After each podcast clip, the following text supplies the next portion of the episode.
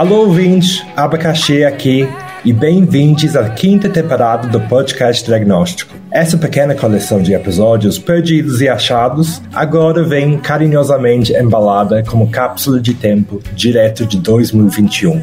Hoje, em 2023, podemos observar arte drag sob ataque em diversos lugares do mundo, então nos ajudem a compartilhar estes episódios espalhando relatos de como drag é usado para tornar as pessoas mais sãs, saudáveis e satisfeitas para quem estiver disposto a ouvir. Curtam, comentem, avaliem e compartilhem com força. Beijão!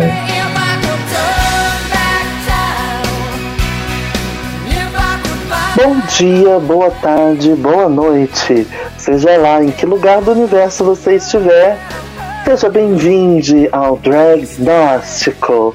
Não, você não bebeu gin demais assistindo a festa do Big Brother, porque é muito solitária para conseguir socializar com alguém.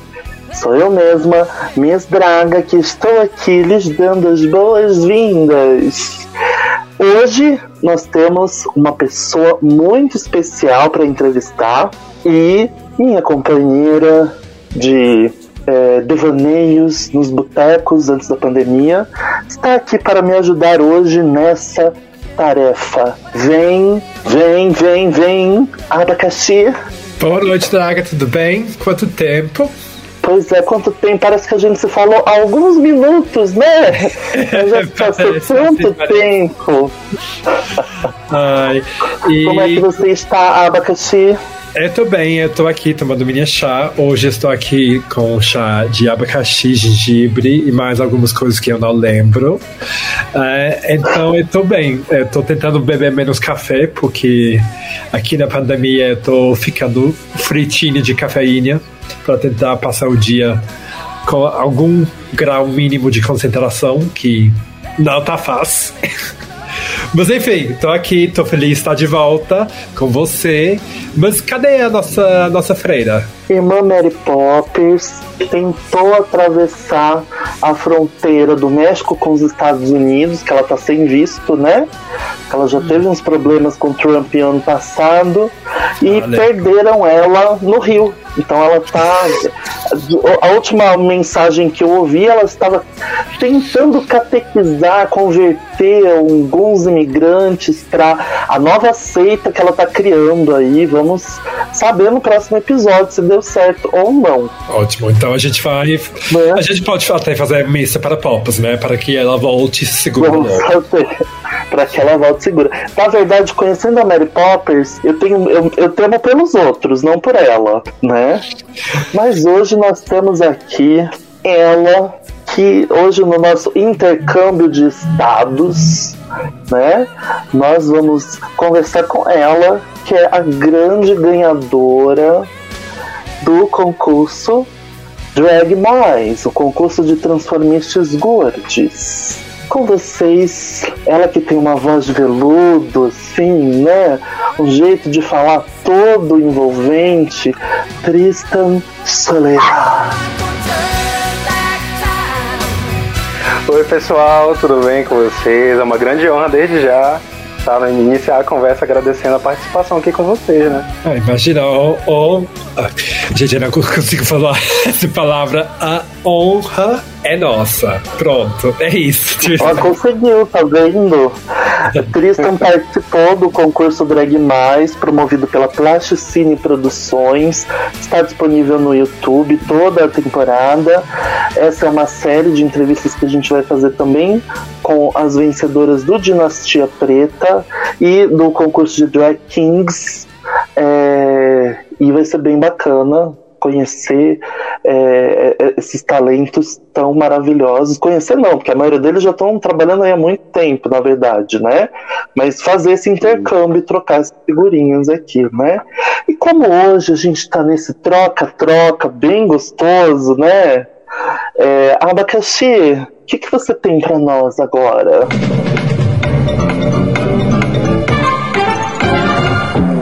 Então, sim, hoje, Tristan, a gente está trocando um pouco o nosso ritmo. Então, uh, a gente sempre começa o nosso programa com as perguntas mais clichês da, da cena drag.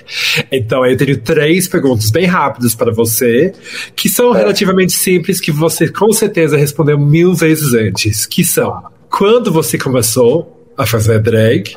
Por que você começou? E como você decidiu seu nome? Tá certo. Bom, eu me montei pela primeira vez no carnaval de 2009. Mas eu me montei de brincadeira, né? Era carnaval, todo mundo tá ali se divertindo mesmo. Quando eu considero que eu comecei a minha carreira drag, né? Digamos assim, carreira, foi em 2012, né? No carnaval de 2012. E aí foi que realmente eu já pensei, fiz uma montação ali, já pensei em um adereço de cabeça, já foi algo mais pensado mesmo, né? E aí Tristan Soledade, Tristan vem de uma banda que eu gosto muito, que é a Tristânia, e Soledade é o nome de um cemitério aqui no centro de Belém. Então eu sempre nome nome drag para mim tem que ser igual tatuagem, sabe? Tem que a gente tem que escolher é, sabendo que vai, vão passar os anos e, a, e, ainda vai significar pra gente, uhum. né? Não vai mudar. E aí eu pensei em algo que significasse bastante para mim. E aí eu pensei Tristan Soledade, né? E é, é, mais ou menos daí que, que, que, vem isso, né? Eu comecei a fazer drag, na verdade, muito nessa experimentação mesmo, porque eu sempre fui um, um grande apreciador de arte. Mas era é, vários tipos de arte que eu explorei, eu senti que eu sempre estava naquele âmbito ali da, da apreciação mesmo, né? Mas assim, eu sempre gostei de cantar, mesmo que eu não cantasse bem, sempre gostei de dançar, mesmo que eu não dançasse bem também né? Sempre gostei de várias coisas, pintar, desenhar.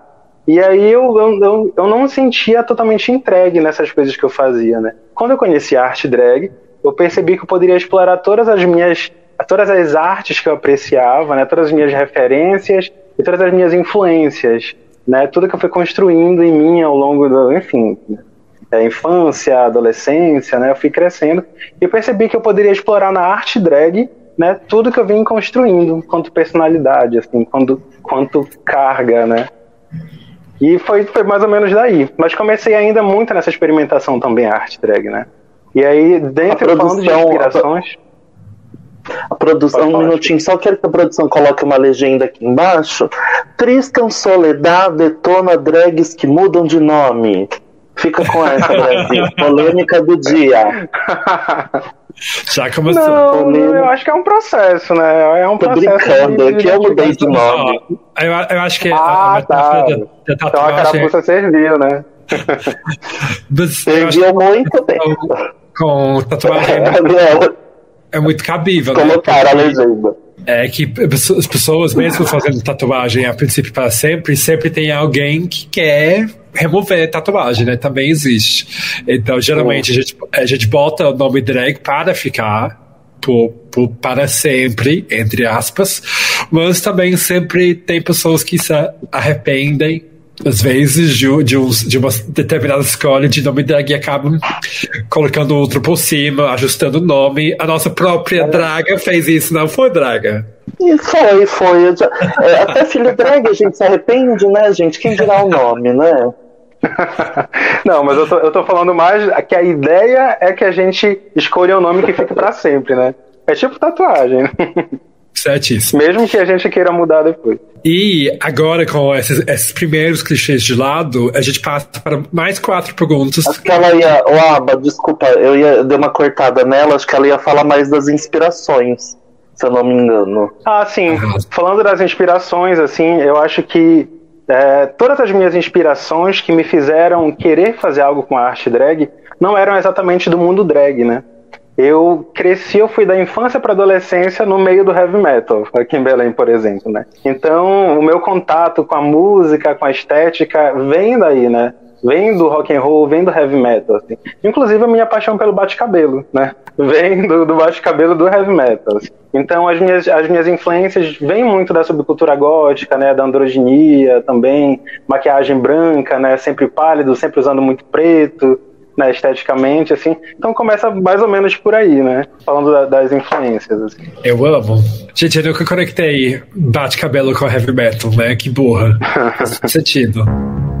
Então, a gente passa agora para mais quatro perguntas rápidas. Uh, agora sobre mitos, ritos, técnicas e truques.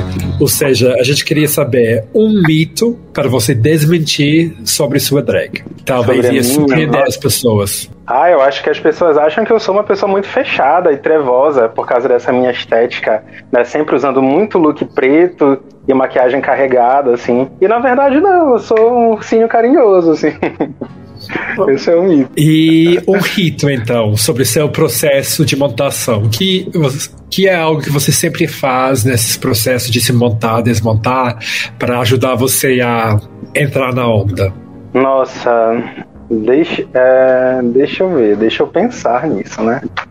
Um rito, eu acho que eu preciso tomar banho, lá, me lavar de verdade, cabeça e corpo, para entrar nesse processo de vou ligar o modo turbo e entrar no estado de tristansolidade, né?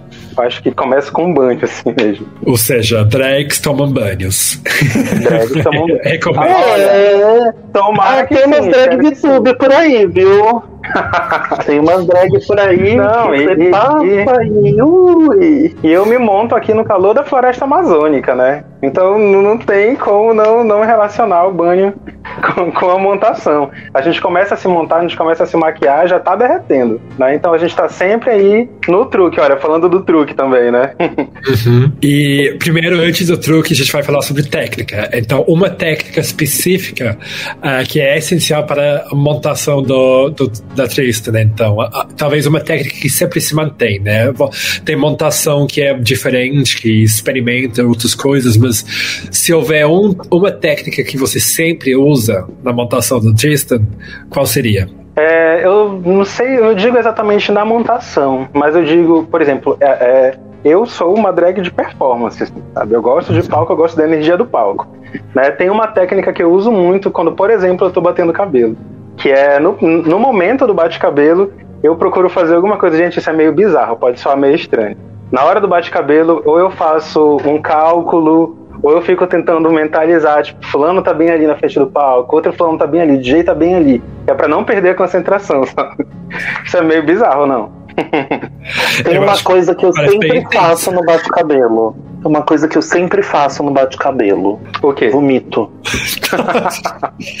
Ela tá mentindo, gente, testemunhei tem um labirintite aí, já viu, né? Fico tonta. É berry, berry, já cai do palco, já quebra a perna. Então, essa é uma técnica que eu uso, que, eu, que é para eu me conectar com o terreno ali, né? Senão eu me perco mesmo, assim. Então eu fico pensando, tipo, tá, tá tudo bem, meu pescoço não tá doendo, meu corpo tá aqui equilibrado, tô com os dois pés no chão, eu fico tentando mentalizar não vou desmaiar. pra ficar tudo ok. Não vou desmaiar, tá tudo ok. É tipo então, isso. você tá aqui conosco hoje e tá funcionando. Tá funcionando, tá funcionando. Ainda, né? E então, para fechar, um, um truque que não deveria funcionar e as pessoas não iam acreditar, botar fé, porém funciona. Nossa, aqui, como eu falei, né, a gente faz no. A gente se monta no calor da floresta amazônica, então todo dia tá calor aqui. Um dos nossos truques é arranjar artifícios para que a gente não fique o tempo todo derretendo, né? E aí entra talco barla, né? Antes de tudo passar minâncora no rosto para fechar os poros, por exemplo, né? É, selar a pele com amido de milho, né? Por, coisas assim. Eu faço, acho que o calor é o nosso é o nosso grande antagonista aqui em Belém, esse nosso grande vilão mesmo. Ótimo. E com isso eu passo para a Draga para fazer a triagem dela um pouco mais profunda, né, Draga? Então vamos agora com algumas perguntas mais pesadas, né? Algumas agora o bicho vai pegar, né? Tristan, é, você falou que algumas pessoas acham que você é muito trevosa, né? Você faz uma, uma drag com visual mais dark, assim, né? É, com, como é que você chegou nessa estética mais dark, mais trevosa? Apesar que a gente já viu aí a sua veia do heavy metal, né? Trazendo uhum. aí tudo. Tristânia é heavy metal o termo correto? Isso, tem é vários tipos gótica, de metal, é banda... né? Isso, é Doom Metal, Gothic Metal, metal né? Isso. Então, ah, você chegou nessa estética a partir daí? Ou, ou foi uma coisa desde o começo ou foi uma coisa que você foi construindo com o tempo? Não, na verdade é desde a infância mesmo, né? Eu acho que a minha chegada no heavy metal, né, na cena do heavy metal, tem a ver com os meus gostos, assim, né? Desde a infância. Por exemplo, é, desde muito que, cedo... aquela história da aquela história da criança no grito, filme japonês, foi inspirado então na sua infância. Exatamente. Ah, eu tenho inclusive uma tatuagem do Vincent Malloy, não sei se vocês conhecem, né? Que é que inclusive eu tenho essa tatuagem porque fala muito sobre a minha infância, né? Que era uma criança ali que, que sentia só, não porque não tinham pessoas perto dela, e sim porque ela pensava diferente de outras pessoas, sabe? Era aí que vinha essa, essa solidão dela. Né? Eu tenho esse, essa tatuagem do Vincent Malloy. Mas aí, desde muito cedo, desde muito criança, eu sempre gostei de filmes de terror, por exemplo. Sempre gostei muito do escuro. Eu lembro quando. Nossa, eu comecei a dormir sozinho, né? Bem criança. Quando eu passei até a minha cama, o meu quarto, assim. Eu sempre queria tudo muito escuro, por exemplo, né? Sempre gostei muito de filme de terror, é, sempre fui fã do horror, né? Eu, eu, lembro que eu me inscrevia em todas as locadoras do bairro, né, de fita cassete, porque eu queria ir atrás de todos os filmes de terror, por exemplo, que existiam no mundo, assim. Então começa por aí, né? Eu fui crescendo, crescendo, conheci, conheci, descobri o heavy metal, é, percebi que eles também exploravam um pouco dessa estética. Dentro do heavy metal, é, eu sempre fui um grande fã do black metal, doom metal, gothic metal, né? coisas do tipo que tem essa pegada visual mais forte, assim. E fui me identificando cada vez mais. E aí, se a gente for ver, né, essas bandas de black metal, principalmente, assim, eles trabalham com grandes montações. Uma maquiagem pálida, contornos pretos pesadíssimos, assim, adereços na cabeça, nos braços, sapatos com saltos muito altos. As guitarras, né, ah, tá aí a banda Kiss, né, que é um dos maiores meu, nomes Meu primeiro show assim. internacional. Meu primeiro ah, show, foi, na verdade, o primeiro, o primeiro foi do Rammstein, que o Rammstein abriu para eles aqui Ai, no Brasil. Que tudo, que tudo. Pois é, né? E aí, e, e, aí eu comecei a me identificar com todos esses tipos de montações, né? Mesmo antes de saber o que era drag, eu comecei a me interessar por esses figurinos, né? Extravagantes, mas ainda nessa pegada gótica, assim, né? Couro preto, spikes, né? Espartilhos, saiões pretos, eu sempre gostei muito de caminhar por aí. Quando eu descobri que com o drag eu poderia fazer isso também, eu falei, pronto, é isso. De, em todas as artes que eu tinha me metido na vida, né, que nunca tinha me preenchido tanto, foi no drag que eu descobri que eu poderia fazer tudo. Eu poderia cantar, que eu poderia dançar, que eu poderia fazer figurino, que eu poderia. Nossa, enfim. E, descobri... e aí a arte drag passou a ser a melhor lente por onde eu comecei a enxergar as coisas. E é engraçado, né? É, esse ano, esse ano não, é o ano passado, com, por intermédio aí da, da Naja White, nossa drag cantora maravilhosa, eu pude conhecer vários LGBTs que estão na cena do rock and roll, né, fazendo música, inclusive alguns do, do meio do heavy metal, né? E é interessante Sim. que, mesmo com essa estética tão rebuscada, ainda há muita LGBTfobia no, no, no rock and roll, sobretudo no heavy metal, né? E aí eu ia te perguntar, fazendo uma drag com essa estética, quais foram os maiores desafios que você enfrentou? Sim, é, eu acho que existe muito provavelmente um nível de homofobia muito alto, né? Muito grande assim. Mas eu já eu já me vi, eu já vivi a minha vida LGBT quando eu já tinha me afastado um pouco mais desse meio, né? Mas, porque eu comecei a explorar outros espaços. Quando eu comecei a me entender LGBT, aquele, aquele mundo, aquele espaço ali do heavy metal já não, já não me encaixava tanto. Justamente por conta de todos esses comportamentos e falas. E comecei a buscar outros meios, né? E aí eu fui parar de fato no, no, no que seria o, mundo LGBT, né? Boates, né? Festas desse tipo, assim. É, mas eu sempre identifiquei muitas falas machistas mesmo, né? Coisas que me incomodavam, só que eu, muito novo, não sabia apontar, não sabia acusar, né? Então ouvia, achava, achava errado, mas continuava ali, porque ainda era muito novo, não sabia como rebater aquilo mesmo, né? No meio do heavy metal, no meio do rock and roll, eles tratam muito a mulher como objeto, por exemplo. É, é sexo, um corpo, é a mulher que é gostosa, né? A gente vê tipo, as bandas que, que tem é, uma mulher à frente, assim, é sempre aquela mulher né, magra, gostosa, do bundão, do peitão, assim, sempre muito bonita. As bandas de, de metal que fazem mais sucesso com mulheres na à frente, né, sempre são as mulheres lindonas, assim, né, que o pessoal sempre idolatra muito. Então eu comecei a identificar muito isso. Hoje é um espaço que eu já não, não pretendo frequentar de novo, né? Assim, viver mesmo, né? Gosto, quando vem uma banda para Belém, assim, até vou ao show. Quando eu morei em outro lugar também fui em outros shows, assim. Mas como drag eu não frequentei mais esses espaços, justamente porque já não era mais confortável. E, mas e na, na cena drag depois, né? No, no, no meio LGBT, como é fazer uma drag trevozona? Ah, sim. Aqui em Belém existe uma grande história da cena cultural LGBT da cidade, né?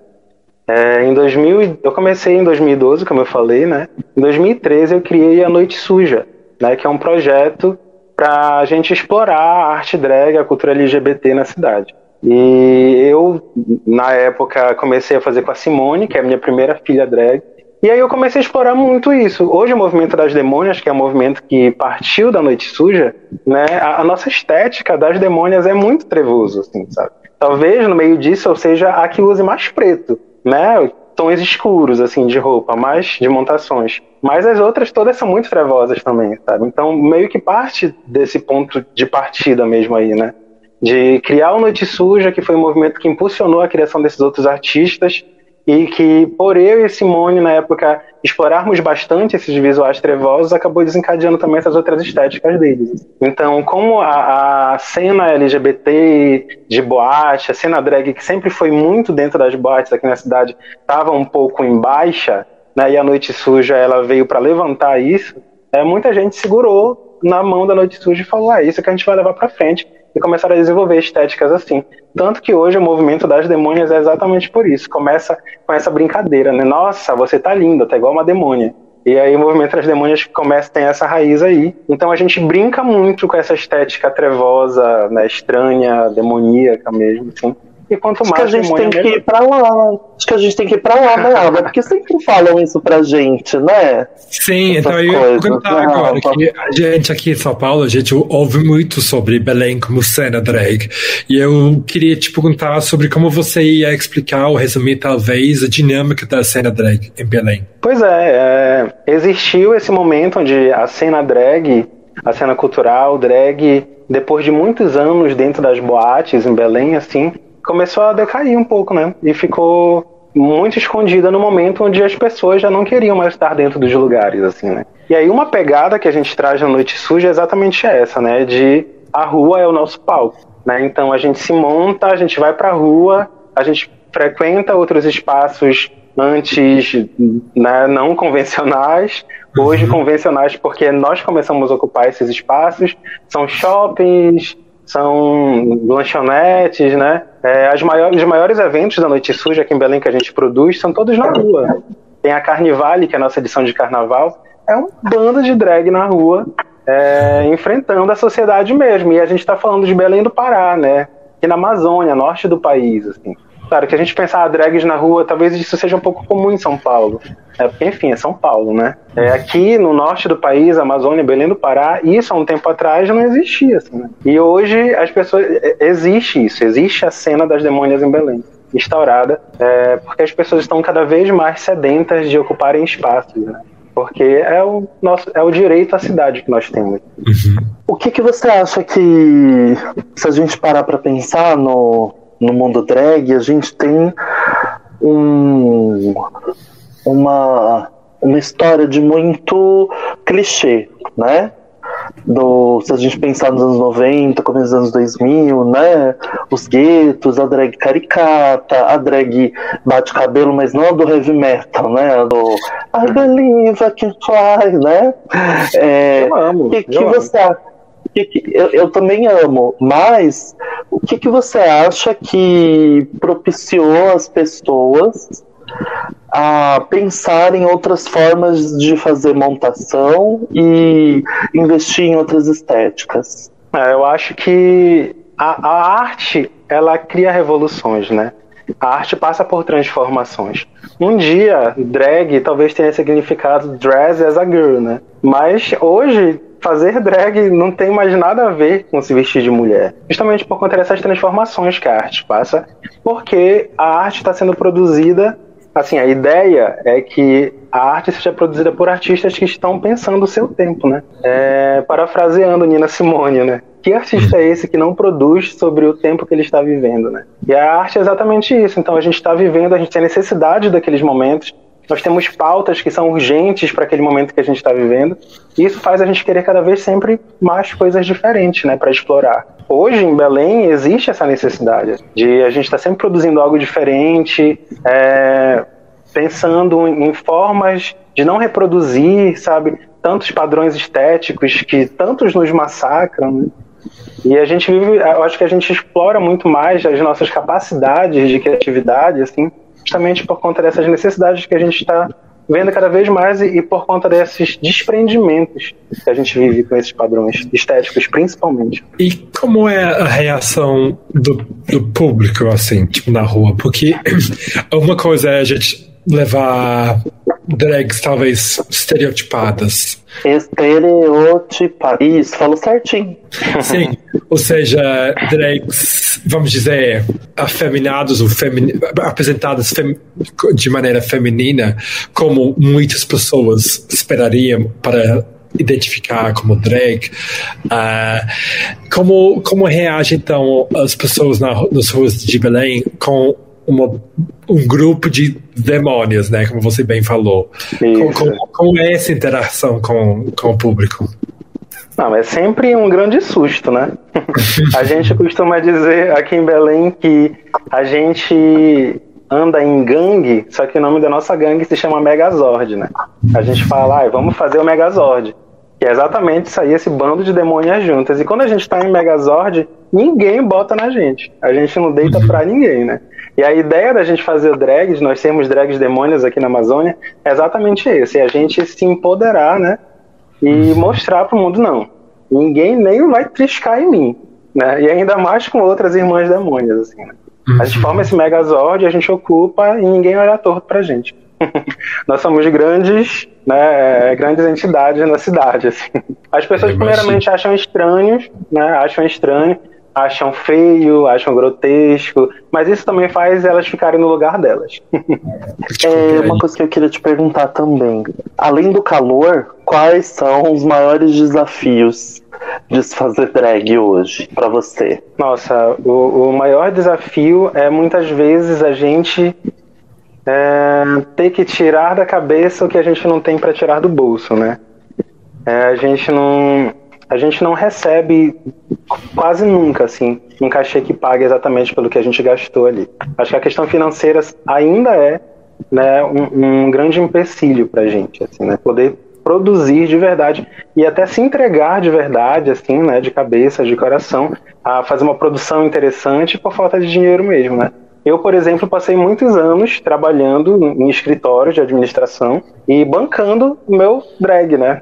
bancando a arte drag na minha vida. Assim.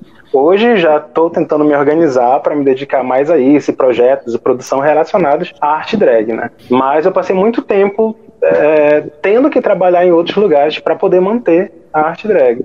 E aí, por exemplo, eu, quanto produtor aqui, também sinto esse peso de, de repente, chamar drags para performar na Noite Studio ou em outros eventos e não poder pagar um cachê alto para ela. Porque muitas vezes as pessoas não, não vão para o evento mesmo ou não pagam o que a gente poderia né, retribuir para as drags. Então acho que a questão financeira é sempre a maior questão. E isso eu acho Você que não é só aqui não, né? É uma realidade que a gente vive. Uhum. Todas as pessoas que a gente entrevistou até hoje que fazem drag, eu acho que trouxeram essa essa, essa, esse mesmo questionamento, né, do, do, da questão financeira, né? Você falou sobre drag refletir o, o, tempo, né, no qual ela, ela vive e tal.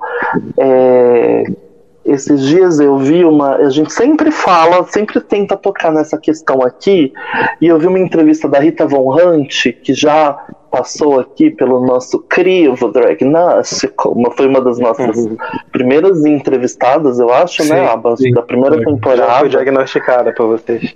Já foi diagnosticada. E aí, ela tava falando uma coisa e que me deixou muito instigada, que drag não é política, que você faz com drag pode ser político. E aí eu te pergunto, qual, qual que você acha que é a relação da drag com como ato político? Sim, eu acho que não é, eu acho que, que o fazer drag é um caminho, né? Por exemplo, eu acho que nós, quanto LGBTs, somos corpos políticos. Né? Então, a nossa resistência é um ato político. Então, quando um corpo LGBT minimamente tenta sobreviver numa sociedade homofóbica, transfóbica, né? machista, é, aí já é um ato político. A fazer drag é tentar sobreviver de arte e cultura, né? Então, um LGBT tentando sobreviver de arte e cultura é um ato político. Eu acho que a arte drag é um caminho para levar um pensamento, uma ideia para frente, né? Mas por trás de uma drag, por exemplo, não que isso seja uma regra, né? Porque pode fazer drag quem quiser, mas por trás da arte drag tem um LGBT ali, e tem uma família que passou por diversas situações, né, que provavelmente vai passar ainda e que muito provavelmente está fazendo drag por amor, né, porque por dinheiro ninguém faz. A gente quer fazer por dinheiro, mas parece que não está dando certo, né? Então a gente sempre tenta tentando arranjar meios e artifícios para se manter quanto artista drag, assim. Então eu acho que a arte drag ela, ela é um caminho para levar uma voz, né? Para mostrar uma voz ao mundo. Né? Por trás da arte drag tem um LGBT que é um corpo político é, precisando, né, gritando por resistência mesmo. Por amor ou na força do ódio também, né? Né? Exatamente. Minhas melhores performances eu fiz, eu tava puta da vida. E aí eu coloquei todo o meu ódio na performance. E foi uma das melhores coisas que eu fiz. E pensando Nossa, em eu costumo falar isso. Eu costumo falar isso, de que quando o sentimento não tá cabendo na gente, é hora de subir no palco. Olha, além de drag é filósofa, né? Tristan legal. e falando em performance ou em montação, tem alguma coisa que você se arrependeu de fazer e não faria mais? Ou alguma coisa que deu muito errado e você olha hoje e fala, gente, onde é que eu fui me meter? Para que que eu fiz isso? hum, eu acho que eu que falando de performance assim, talvez eu tivesse queria ter me preparado mais para algumas outras performances. Como por exemplo, eu bato cabelo, já aconteceu de performances em eventos super importantes da peruca voar, sabe? E eu não tenho o que fazer, ficar em apuros mas o que é que eu vou fazer, né? Tenta segurar é, já, aí. Já foi. Isso aconteceu já para foi, mim uma vez. Vou. Eu subi no palco, a peruca ficou presa num grampo de algo que estava pendurado na parede, e eu decidi, ou eu ia ficar lá puxando a peruca, ou subir. Aí eu subi, a peruca ficou lá atrás, e, e, só, só fui. Nossa, mas eu participei de um né? concurso. Um concurso onde, tipo, em concurso tudo tem que dar certo, né? E foi exatamente no concurso que, na, na, primeira jogada de pescoço, a peruca já ficou pela metade na cabeça. Eu, ah, então pronto, não, não dá. Não tem como. E um outro evento também Sim. nosso, desses que acontece na rua, né? Várias pessoas na rua, numa praça que a gente fez. E aí, na hora, antes de começar o bate-cabelo, eu senti a peruca frouxa. E aqui a gente sua, né? Porque faz calor. Aí eu já senti ela frouxa, assim, eu falei, não, não vou passar essa vergonha. De arranqueira da cabeça e fiquei batendo com o braço, né? e falando em concurso, agora que você venceu esse concurso que a Draga era ju jurada, uh, como foi esse processo? Porque uma coisa que uh, você me lembrou falando, uh, principalmente sobre a cena local, é, eu participei de uma mesa recente do Festival Brilhe sobre a, a história drag. E uma das coisas que foi levantada pela Sky, também de Belém, era era justamente a questão de que uh, a gente tem ilusão, muitas vezes, que uh, essas barreiras regionais somem com plataformas digitais, né? Ou seja, a partir do momento que todo mundo está conectado a Instagram, Facebook, tudo bem você ser de qualquer lugar do país, porque a princípio estamos todos no mesmo plano digital, né? Só que redes sociais não funcionam dessa maneira. Elas ainda funcionam em volta de algoritmos que também têm viés para São Paulo, né, e para centros e metrópoles onde todo mundo se conhece e acaba favorecendo esses polos uh, de, de agito, né, de engajamento. Então, uh, como foi essa oportunidade de um concurso a nível nacional e como, como tem sido, como tem sido o impacto, o processo. Sim, é, eu fiquei sabendo desse concurso da Plasticine porque eu fui marcado no Facebook, né? Se eu não me engano, foi a Malditinha que me marcou. E aí ela falou, olha, Tristan, vê aí e tal, convida outras pessoas, indica outras pessoas também. Aí acabei marcando algumas outras pessoas lá para participar. E eu já me interessei, né? Eu, eu demorei muito para entender que eu sou uma pessoa competitiva. Eu acho que eu reneguei por muito tempo, assim, sabe? Porque eu, eu também sentia que eu precisava resolver algumas coisas comigo. Eu acho que não tem problema a gente ser competitivo. Eu acho que a gente tem que saber perder, né? Porque faz parte do processo.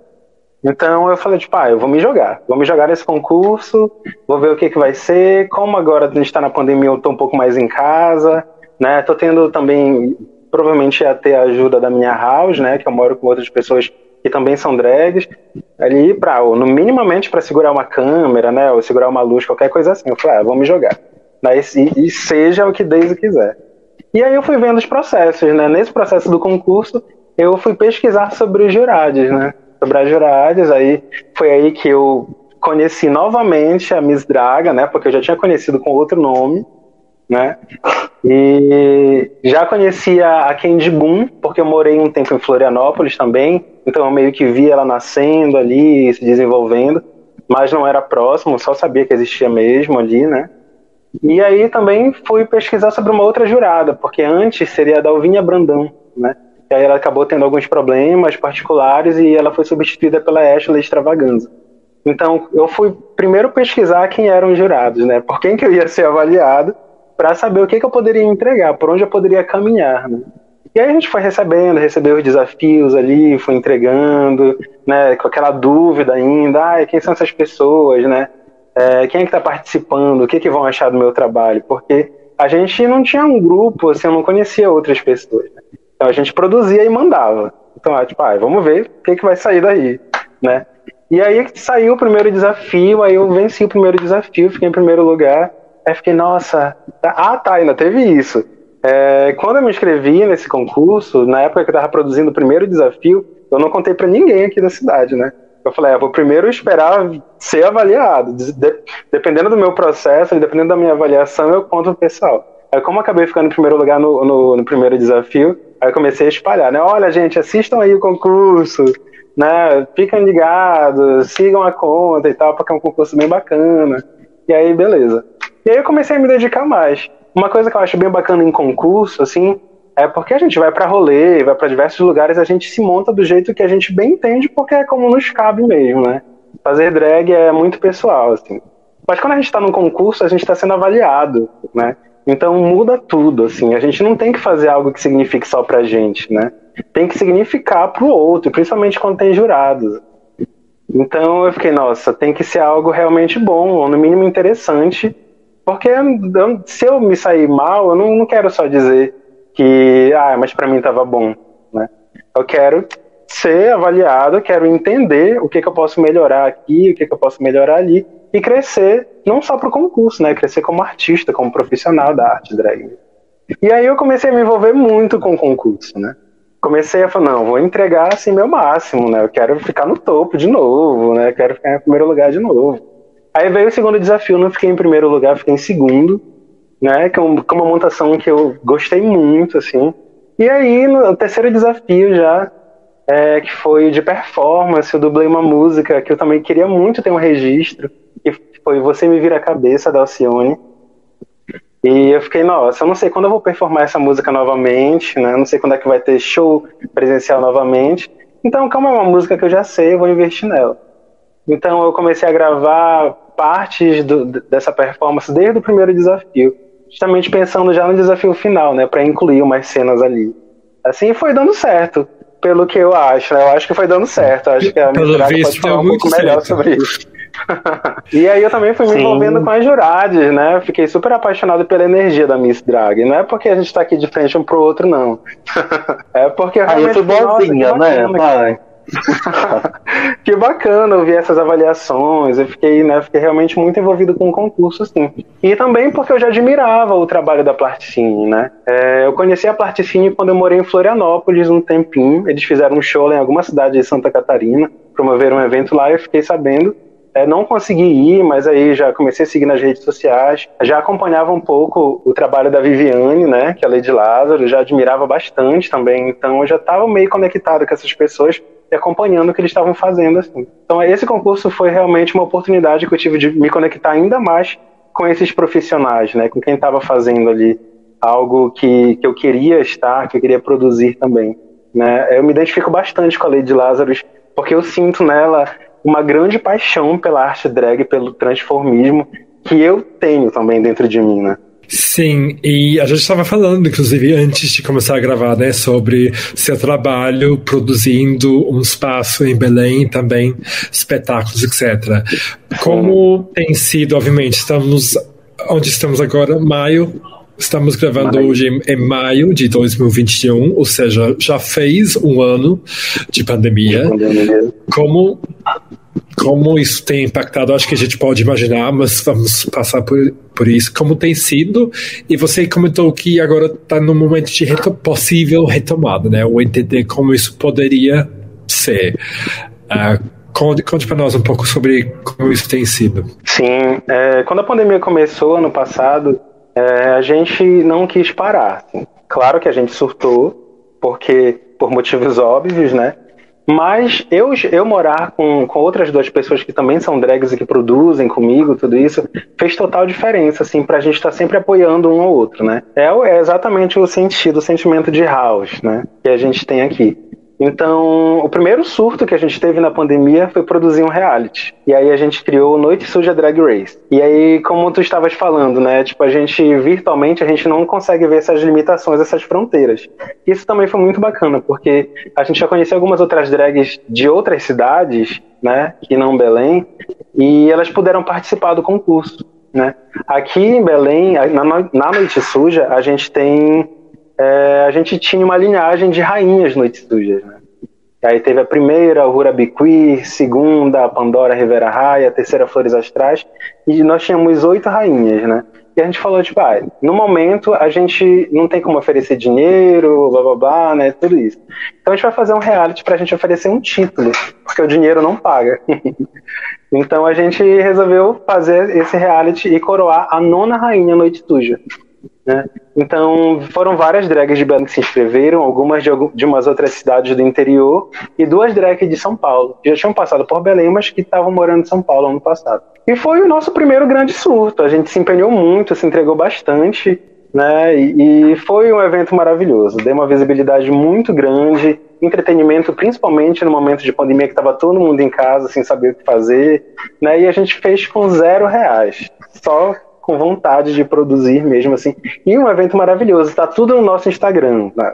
Quem quiser, arroba Noite Suja, tá tudo lá. Foi de maio do ano passado a junho, né? Esse concurso tá tudo lá. Todo, tudo que a galera produziu, né? Foram desafios maravilhosos também, inclusive. Desafios que falavam sobre a cultura LGBT no mundo, né? E sobre a história da Noite Suja também. A exemplo disso, assim, o primeiro desafio do Notícia Drag Race, ele foi de, de produzirem uma máscara, máscara Máscara Demônia Extravaganza, né? E além de, da produção da máscara, ela tinha que gravar um vídeo também que falasse sobre a importância de ficar em casa, de usar álcool em gel, né? Distanciamento e tudo mais. E tudo isso fazia um somatório de pontos que levava ao top 2 do desafio, né, por exemplo. E a gente sempre tentou né, desenvolver e disseminar essas informações sobre Covid-19, né, no começo da pandemia, utilizando o reality show para isso. Foi maravilhoso, gente. Bafo. Só, fazer, não, só fazendo um adendo que Lady Lazarus, uma das cabeças aí pensantes da Plasticine Produções, também foi entrevistada, entrevistada por nós e é, não sei se não sei se vai sair antes ou depois de você, isso depende da outra produtora inglesa que está aí do deve, outro deve lado. Então, depende da vontade okay. dela. Então, se você está ouvindo Tristan, se você está ouvindo Tristan aí em Marte, né, que agora a gente tá aí, né, uh, alcançando plataformas planetárias, também pode ir lá dar uma conferida no episódio da Lady Lazarus, que tá bem bacana. Só fazer, esse, fazer um merchan dos outros episódios. E se não estiver lá, você pode vir no meu perfil, arroba e me denunciar direto, porque a culpa será minha. Exatamente. E, Desculpa, uh, Tristan, você ia complementar? Sim. Ah, eu, sim. Ia, é, falando mais quando finalizou o concurso, a gente, no segundo semestre do ano passado, conseguiu produzir um filme aqui, né? Com a força da vontade, com a força do ódio também, né? A gente conseguiu produzir um filme chamado Construindo Olhares em uma Noite Suja, que falava sobre a nossa relação de house aqui em casa, né? E essa produção da arte drag, produção das redes sociais e todos os nossos processos aqui dentro de casa mesmo, numa pandemia, né? E aí a gente conseguiu ser premiado no edital. Esse filme começou a ser exibido em alguns festivais pequenos da cidade. A gente está esperando liberação realmente para fazer ele circular aí mais pelo mundo, assim, né? É, e ser traduzido para diversas línguas, até a língua dos anjos. E a gente tenta o tempo todo produzir, não ficar parado aqui dentro de casa. Às vezes a gente nossa, a gente não consegue ficar com tédio, né? De tanta coisa que tem para fazer. Às vezes a gente acorda, não sabe o que fazer, e a gente, não, vou escovar essa peruca. Em algum momento eu vou precisar dela. Né? Alguma coisa assim, ah, vou limpar o equipamento de luz, porque a gente vai provavelmente participar de alguma coisa. Assim. E a gente tá o tempo todo assim, né? E aí, fora isso, depois desse filme que a gente produziu, a gente começou a entrar num processo de produção também de, de um projeto que seria o segundo festival Noite Suja a gente fez o primeiro festival em 2017, né? Também foi uma pauta de um teatro que a gente conseguiu. E aí, através desse, desse edital agora de artes, a gente conseguiu produzir o segundo Festival Noite Suja, que a gente já conseguiu fazer algo maior, né? Chamou vários artistas para falar sobre a história da Noite Suja, sobre a trajetória da Noite Suja aqui na Amazônia. E foi um evento incrível, gente. Também tem no, no YouTube, só jogar lá, Noite Suja, canal da Noite Suja. Aí tem lá, segundo Festival Noite Suja, Identidades Transformadoras. Então foram três dias de festival, foi mês passado, foi em março. Desse, foram três dias de programação. Os dois primeiros dias foram vozes que ecoaram né, na história da Noite Suja, desde 2012 até aqui, falando sobre os seus processos identitários de produção, de arte, né, dentro da Noite Suja na cidade de Belém. E o terceiro dia foi de atrações musicais. Tiveram algumas cantoras, né, tiveram performances, né, e todos os dias de festival, eu e Simone, que somos as produtoras de Noite Suja, a gente fazia os comentários sobre esse festival. Então esse foi o nosso projeto mais recente agora. Fora isso, como eu comentei também né, mais cedo, antes de começar a nossa conversa, a gente comentou de um espaço né, aqui em Belém, que é o Gato Preto, que, enfim, como eu comentei, a, a pandemia ainda não acabou, mas os boletos não param de chegar. Então a gente, infelizmente, tem que estar tá achando artifícios, caminhos para não surtar mais ainda, né? E tentar dar conta dos nossos compromissos financeiros. Então a gente está tentando retomar aí aos pouquinhos, assim, né, com todos os cuidados na medida do possível, para a gente realmente começar a, a, levantar a cena drag artística aqui de Belém mesmo, que não pode parar. Assim, essa é a minha missão na Terra. E então eu acho que chega a nossa pergunta-chave do podcast, que é: drag é terapia? Nossa, para mim é, né? Como eu comentei, é, a arte drag ela é muito individual, né? Para mim, total, a arte drag é uma terapia, mas eu também sinto que é uma fuga, né?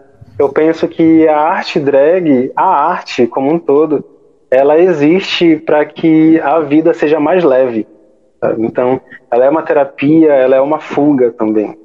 Então, eu sinto que eu não vivo mais sem a arte drag, por exemplo. Eu respiro isso, eu acordo, eu durmo a arte drag. E é isso que tem me sustentado, que tem me deixado de pé todos esses anos. Eu acho que a Draga tem mais uma pergunta, não é, Draga? Tenho. E agora chegou a hora da verdade. agora chegou a hora da polêmica. Tristan Solerá, drag pode tudo. Muito forte. Eu acho que que drag pode tudo, só não deve. Né? Eu acho que nós, como, como, como seres pensantes, a gente tem que entender quais são os limites do outro, os limites do nosso trabalho. Se a gente não refletir sobre o que a gente está fazendo, né, a gente talvez não, não seja artistas tão profissionais, tão grandes assim. Eu acho que a gente sempre tem que medir os nossos passos e as nossas ações, porque a gente vive em sociedade, né? É, a, a, exemplo disso, eu cito o blackface. Uma drag pode fazer blackface? Pode, né? Só não deve. Ela não deve porque existem outras questões, né, a serem exploradas e conversadas e, e refletidas sobre. Acho que drag pode tudo, mas não deve. Arrasou. Parabéns. E, e, Pode falar, Aba. Não, acho que a gente ia falar a mesma coisa. Então, o que a gente ia falar é que estamos na reta final do nosso podcast, que agora a gente vai dar os nossos diagnósticos finais, né? Que na caso da drag vai ser um, um diagnóstico em si, no meu caso eu vou prescrever ou recomendar uma drag atividade para você levar para casa. Drag, Sim. qual o diagnóstico de hoje? Então, o diagnóstico de Tristan Soledad, eu acho que é um caso crônico e latente de bruxeria aliada a uma condição fisiológica condicionada pelo uso excessivo de laque, que acarreta um vício em amido de milho que pode em si ou não trazer um desligamento do ego que só pode ser realocado com a ajuda do bate-cabelo. É isso, meu drag Faz todo sentido, Draga. Pois é, pois é. E, Eu então, acho que, é, que foi essa, Acho que foi isso que eu esperei por muitos anos ouvir. E hoje você dorme bem, né? Com, com esse diagnóstico pronto, tudo se encaixou no lugar, né? Sim. A droga tem esse poder. E então, para levar algo mais prático, uh, embora hoje uh, eu fui inspirado quando você falou sobre a Noite Suja e as várias atividades que nascem uh, desse projeto, e eu lembrei da parte mais suja da minha noite das minis da aventuras, que é justamente quando chegar em casa e lavar o rosto.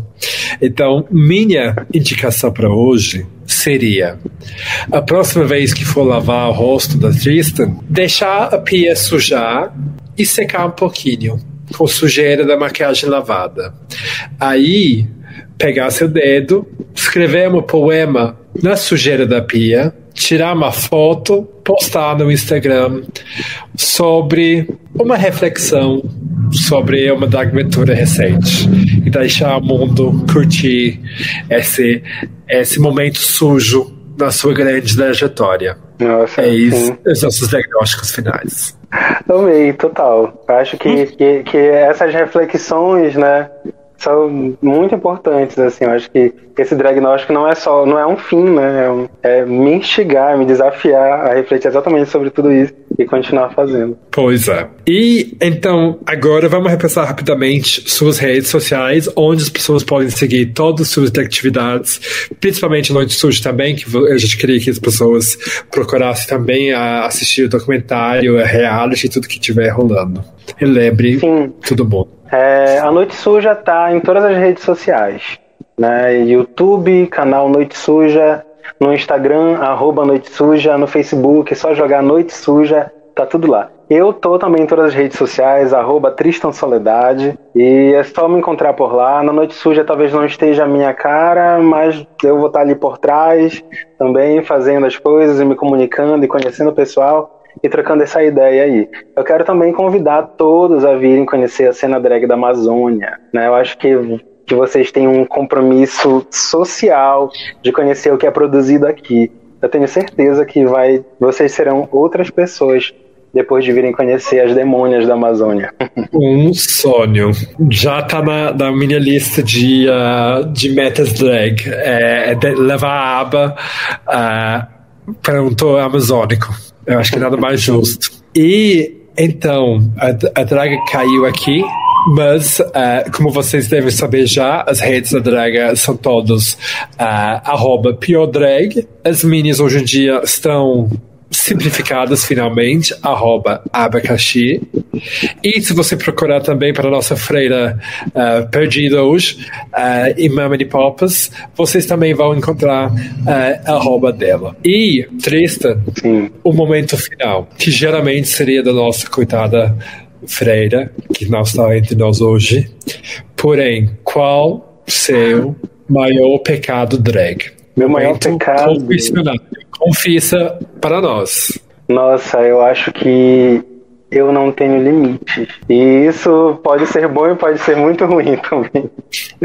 Nossa, eu não tenho limites mesmo, assim, sabe? Eu não sei parar, às vezes. Eu sou leonino, Temos... né? Então, eu sou Temos muito exemplos... intenso, eu sou dramático. Temos, queremos um exemplo de quando você ultrapassou um limite. Voltei. Quando eu não sei voltar para casa, né? Sou totalmente inimigo do fim, assim, né? Principalmente quando tô montado na rua, assim, eu realmente espero sempre o momento de deixar ser tomado pelo cansaço. Eu não sei parar, eu não sei voltar, eu não sei colocar um ponto fim ali e sempre querendo viver mais intensamente, porque eu acho que eu tô na rua, que eu tô na pista, que eu tô fazendo a babada acontecer e eu tenho que aproveitar o máximo possível. Não é acaso que a internet da Draga reconectou neste momento, né, Draga? É, pois é. é. Essa, essa foi a confissão do triste, da triste. Sim, temos uma coisa em comum. Então, é quando a pandemia acabar, já eu já me coloquei como desafio que eu quero é, performar em todos os estados do Brasil. Então a gente já tem onde é performar com Tristan, né? A gente já faz esse, esse meet acontecer quando Nossa, o apocalipse total. terminar. Traga e aí a gente isso. vai e aí a gente vai voltar para casa, vai sair na sexta, voltar para casa no domingo só. É, tá mais ou menos a minha vibe também. Assim, a gente brinca aqui que é isso, que a gente se monta e vai pra rua pra gente se destruir. Né? Então a gente não é apegado à maquiagem, à beleza, como tudo, tudo que eu comentei aqui, a gente realmente sai para aproveitar. E tanto faz se teu olho tá borrado, se teu batom tá borrado, aproveita a noite, sabe? É, a noite é ah, é então suja, eu e é Draga, é a gente vai se encaixar lindamente, né, Draga? E, isso, isso é um sexto qualquer pra nós. Pra ter uma ideia, até peruca eu já perdi montada, sem perceber, tá? ah, isso, nossa, aconteceu super já. Eu também. já olhei pro público achando, tipo, gente, essa peruca é igual a minha. Aí toquei a cabeça e era minha. Não tava na cabeça. Fez a Juju, né? Muito, muito obrigado, Tristan, por tudo, por pecados, pelas respostas francas. Boa sorte com a noite suja. Que volte logo, na medida possível. É, e que a gente se encontre por lá, na rua. Nossa, muito obrigado. De demônia. Sim livre, né? Principalmente. Porque demônio tem asa, né? Asa para voar.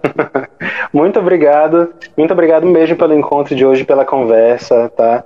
Obrigado por acreditar que, que a voz da Trista, a voz da Noite Suja, pode ser interessante para ecoar pelo Brasil, ou talvez pelo mundo, tá? Parabéns pelo trabalho de vocês também. Acompanhar mais assiduamente agora também, já que eu faço parte disso. Sem precisar que vocês falem, eu faço parte da família Dragnóstica. Pois é, Dragnosticada, carimbada, pá! Sim, Dragnosticada. Muito obrigado, gente, pelo encontro de hoje. Imagina. O Dragnóstico é um podcast da Drag Therapy com produção da Compasso Collab. Sigam o Dragnóstico no Spotify, Instagram ou pelo canal do Drag Therapy no YouTube para receber a sua próxima dose assim que sair.